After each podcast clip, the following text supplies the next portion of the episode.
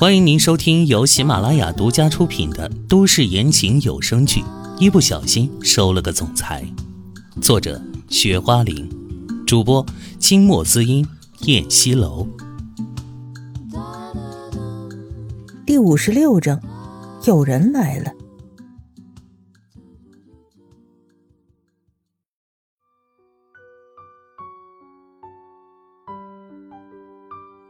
警察扯着杨婉容往外走，静姐，静姐。很快，杨婉容被塞进了警车里，拉走了。警察局门口，秦淮接触了唐嫣然，站在台阶上，他伸手轻抚着唐嫣然苍白憔悴的脸，眼里满是心痛。小燕，这两天在里面吃了不少苦吧？我看你都瘦了。还好，托你的福，他们很照顾我，就是在里面特别像孩子。唐嫣然静静的看着他，为了他奔波的他，脸上写满了疲惫，脸色也不是很好，憔悴不堪，这让他心里很是感动。嗯，我这就带你回家。秦淮说，他就像他的另一半似的，很自然的拉住他的手。接触到了他温暖的大手，唐嫣然有一瞬间的眷恋，但是他还是抽回了自己的手，深刻而认真的目光看着他。秦淮，你不要对我这么好，我怕我有一天会辜负你。他沙哑的嗓音说着，话音一落，他就径直往前走去，下着台阶。曾经他发誓过。绝不再碰男人，绝不再相信爱情。这男人对她太好了，好到让她快要失手了。她必须要阻断。秦淮愣在原地，眸色有些伤感。这女人究竟想干什么？为什么接受他这么难呢？他心里还有那个宇俊杰吗？如果有的话，那也没什么关系。他会一点一点的把宇俊杰从他的心里踢出去，他有这份愚公移山的恒心。此时，唐嫣然上车，秦淮也紧跟着上来，关上车门，刚准备发动车子，他们看到一辆警车呼啸而来，停在他们车子的旁边。紧接着，警车车门打开，警察局长一行人压着杨婉容从车上下来，压着她往警察局里面走。秦淮冷眼看着这一幕，面无表情，然后收回了目光。唐嫣然深深的看着杨婉容的背影一眼，没有说话。小燕，安娘已经找到了。秦淮一边发动车子一边说：“这么快就找到了，在哪儿找到的？”唐嫣然觉得秦淮办事的速度太惊人了。事发之后，我双管齐下，一方面利用手中的权力和关系打听安娘的下落，另一方面派人跟踪杨婉容。结果，跟踪杨婉容倒是找到了安娘。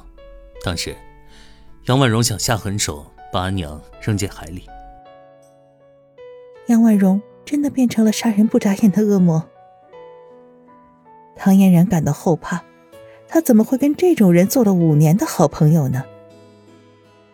那吴刚知道这件事吗？唐嫣然问。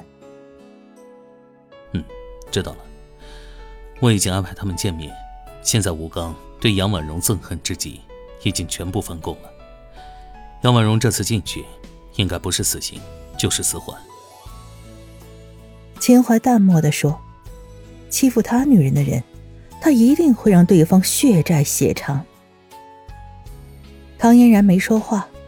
只是靠在椅背上，看着车窗外一直向后退着的光秃秃的树木，神色黯然。杨婉容就要被制裁了，他心里却一点也高兴不起来，他甚至觉得有些难过。毕竟他曾经跟他好友一场，曾经跟他们相处的开心的场景还历历在目。三少爷，能不能帮我一个忙？看着倒车镜里秦淮的俊脸，唐嫣然开了口：“什么忙？”秦淮向右打着方向盘，将车子拐进了一条林间的小路。帮帮杨婉容，让她不要被判死刑。唐嫣然说：“尽管她很恨杨婉容，但真的看不到她就这样去死。”秦淮扭头看了他一眼，叹了口气：“好吧，我现在终于知道你为什么会被杨婉容欺负成这样了。”原来唐嫣然心太软了。晚上，唐嫣然回家泡了一个热水澡，洗去了身上的晦气，觉得舒服多了。穿上了居家的睡衣，推开了孩子们的房门，只见秦淮躺在床上，正给两个孩子讲故事。妈咪，我好想你啊！妈咪，妈咪，你终于回来了！两个孩子看见他，立即跳下床。飞快的跑到他前面，扑进他怀里。小陈，然然，妈咪也想你。唐嫣然紧紧的抱着他们，眼眶泛红。妈咪，警察叔叔有没有对你不好？小陈担心的问，温热的小手摸着他的脸。没有，警察叔叔对妈咪特别好。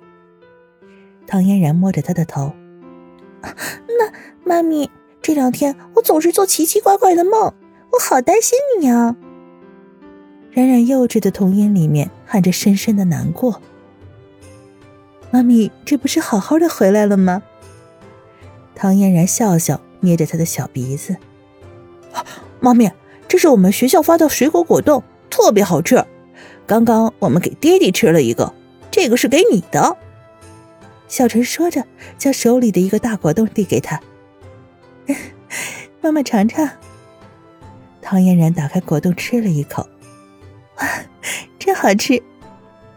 两个小家伙听闻也开始笑了。小燕，这两天你一定没休息好，你去睡吧。今晚哄孩子睡觉的事情就交给我了。秦淮下了床，走到他跟前。一手放在他消瘦的肩膀上，没事儿，我也不累。唐嫣然强撑着说：“其实他早已经是精疲力竭的状态了，在那种地方怎么能安然入睡呢？他这两天都是怎样提心吊胆的过来的，多么害怕自己一辈子都出不去了。可是现在，他想着跟孩子们待着。”哎好了，别硬挺了，看你那疲惫的没魂了的样子。秦淮把他推出门外。其实秦淮跟唐嫣然一样，为了救出唐嫣然，他想尽了办法，两天两夜都没合眼了。但是作为男人，他觉得这不算什么问题。唐嫣然被他推了出去，而且秦淮反锁了门，唐嫣然也进不去了，只能作罢。